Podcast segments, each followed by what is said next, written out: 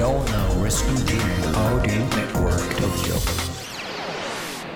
京ライフワークトークこんばんは番組ナビゲーターの田中由衣子です価値観が多様化し働き方に対する考え方も人それぞれの現代この番組では仕事や様々な活動を通じて独自のライフワークを実現している方をゲストにお招きしその取り組みや思いを掘り下げていきます。番組を聞いてくれるリスナーの皆さんと一緒に勉強していきたいと思いますのでよろしくお願いします。この番組は城北信用金庫の提供でお送りします。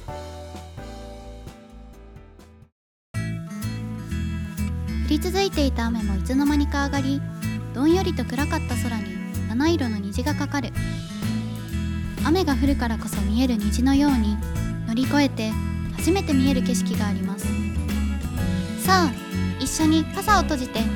新しい景色を見つけに行きませんか？輝く未来を信じて城北信用金庫です。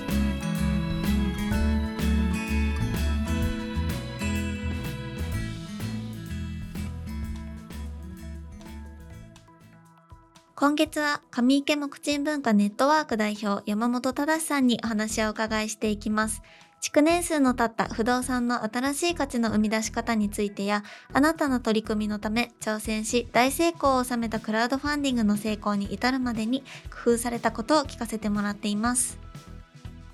え今月楠木荘にカフェをオープンされると伺いました。そのカフェについて教えてもらえますか？はい。喫茶売店メリーという、はい。まああの隣に、えっと、楠木公園という、まあ、区立の公園があるんですけど、はい。まあ、そこにとの隣に楠木荘がありまして、まあ、そこの一角に、まあ、喫茶売店カフェみたいなのを作るんですけども、えー。はい。あのまあ、我々の町は、まあ、古いこう町古い町というか、まあ、いわゆるこう町会にいるような長年住まわれてる方とかあと単身の、まあ、20代30代の方とかあとファミリー層でお子さんが、まあ、幼稚園を保育園とか小学生で新しく引っ越してきた方とかあとまあうちにいるそのクリエイターみたいな人とか、まあ、いろんな人がこう街にいるわけなんですけどそあと外国人の方ですね、はい。豊島区は外国人の方多いんでそういった方も向かいのマンションとかに暮らしてたりするするんですけどもまあそういうこう個性ある方々が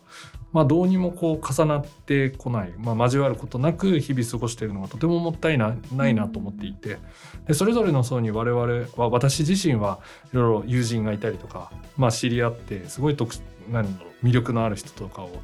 えっと、出会って楽しく過ごしてるんですけども、まあ、そういった人たちがこう出会う場としての、まあ、喫茶売店、まあ、カフェを、まあ、作ろうということで、まあ、今回作ります。はい。はいえー、でもなんかまた新しいつながりがそこで生まれそうな感じですね。あそうですね。はい。えー、でもなんか喫茶売店素敵ですね。まああんまりこうカフェって気合で来られても困るんですけど、どっちかっていうとなんかこうあの都立公園の売店、まあ、気が抜けた売店でなんかちょっと注文して、はいでまあなんかプラスチックのベンチに座ってなんかお茶するとか、はいまあ瓶ビールぐらいは出す出そうと思ってるんですけど、はい。まあそういうこう気軽な感じで、はい。じゃあ公園の中にあるあの売店とかに近いような、そうですね。まさにはいそんな感じでえーオープンします。このメリーっていう名前はどこから来てるんですか？あそうですねメリーはですね話が長くなりそうだな えっと上野公園にあった、はいえっと遊園地があったんですけど、はい。それがオリンピック。上野公園にですか？はい。えー、で、えっと、皆さんが頭に思い描くあの動物園のメインゲートのすぐ隣に、はい。どれも100円で楽しめる遊園地が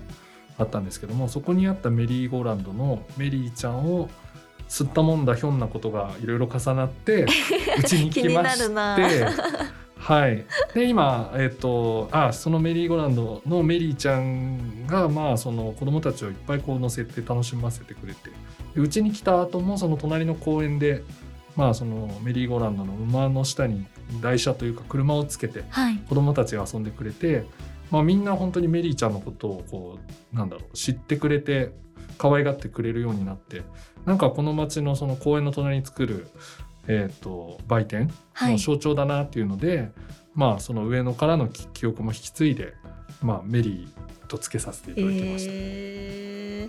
ー。えじゃあなんかもうちょっとすでにあの街の象徴みたいな存在なんですね。そうですね。あの結構みんな今はちょっと工事中でメリーちゃんが工務店の方に引っ越ししてるんですけど、はい、メリーちゃんがどっか行っちゃったって言ったりとか、はい、子供たちが、えー。はい。寂しがっちゃうんですね。そうですね。え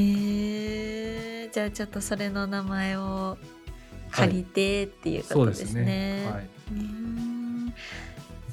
その喫茶売店のオープンに向けてあのクラウドファンディングも挑戦されたっていうふうに伺いましてあのまさまさかと言ったらあれですけど、はい、まさかですあのね。450万のはい。い達成おめでとうございまやす。本当に皆さんありがとうございます。これもともと350万で挑戦されてらっしゃったんですか？はい、そうですね。もともとの設定目標金額は350万で、はいはい、すごいですね。ね、本当に本当にありがとうございます。あの挑戦されてた時期振り返ってみていかがですか？えーっとそうですね。あの一言で言うと鼻血が出そうな期間で死にそうなぐらい 大変すぎて大変すぎましたでもなんかえっと我々80日ってかなり長い期間をクラウドファンディング期間で、大体皆さん45日とかするんですけど80日の期間があると、まあ、鼻血が出るぐらい疲れるんですけども、まあ、一方でその今まで本当に関係がなかった地元の人とかとこのプロジェクトについて話して、ーはい。まあ、あのリターンで看板のプランというねあのアーティストに看板を作ってもらうリターンがあったんですけどもそういうので広告出しませんかとかっていう,、こうまさにこうプロジェクトしてもらってこう関係性を作るっていうところまで単純にお金を集めることを超えてできたっていうのが、まあ、すごくこう楽しくもあり、はい。あのこれからにつながっていく時期だったかなと思います。はいじゃあもう応援してもらうだけじゃなかったってことですね。そうですねなんかこれからもう本当に一緒に作っていくとかこの場所を使うみんなのこう夢を膨らませる期間みたいな、はいまあ、そんな感じになったのはすごく良かったですね。うん。でこれじゃあやっぱりあのーこう投資された方は応援しあの地域の方が多かったんですか？いやーでももまあクラウドファンディングってやっぱりもともとの関係値がある人がやっぱり多い多いですね。はい我々の活動を我々元から知ってる方とか、あのイベントで遊びに来てくれた方とかが多くて、でただその地元のふもうクラウドファンディングなんて横文字知らないぞぐらいなおじいちゃんは、はい。とかでもなんかこの町に喫茶がないからっつってボンとこう割と何万円も置いてくれてたりとか、えーすごい。あのぼできたら来る来るよ来るよって言ってあの直接現金をあの持ってきてくれるおじいちゃんとかもいて、えー。それはもう本当になんか金額云々ではなく本当に嬉しかったですね。じゃあやっぱりあれですね山本さんたちの取り組みを見てらっしゃってこれからがこうちょっとより楽しみに思ってくれたような感じですよねね。きっと街のこれからが。はい。逆にもう こけたら皆さんに怒られますので、はい、うん。あの今クラウドファンディングって資金調達のこう方法の一つとしてあのこう、まあ、浸透しつつあるかなっていうふうに思っているん思っています。はいであの新たに何か始めたりとか拡大したりしたいなって思ってらっしゃる方とかで始める方とかって多いと思うんですね。であのもし何かこう成功の秘訣だったりですとか工夫されたポイントみたいなことがあればちょっと教えていただけますか？えっとですねクラウドファンディングを始めようと思う人はいそうですねクラウドファンディングで資金調達したいって思ってる方ですね。そうですねあのなんか多分社会的にこういろんなこう自分のポジションだったりとか見え方とか多分あると思うんですけど、はい。一旦それ全部剥がして、はい、あの鎧を外してとにかく頑張るっていうあののが結構大事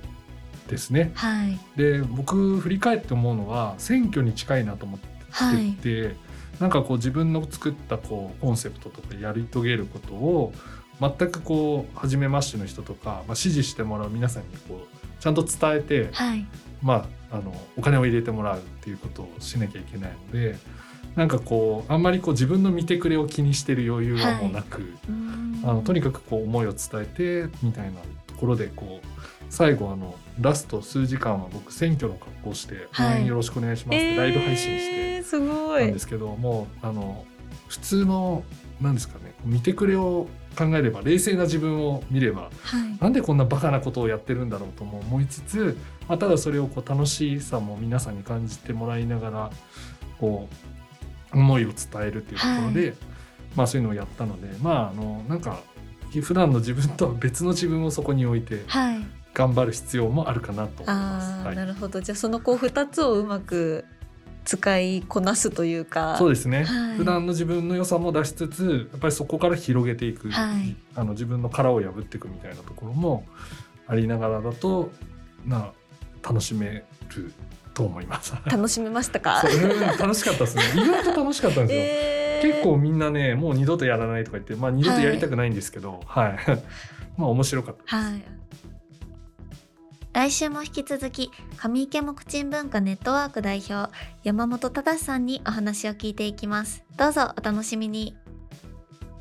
東京ライフワークトークでは番組へのご感想やこんな人にインタビューしてほしいといったご要望を募集しています。宛先は ant hanmock.tokyo ハンモックはアルファベットの小文字で h a n d m o c k です。明日も実りある一日になりますように。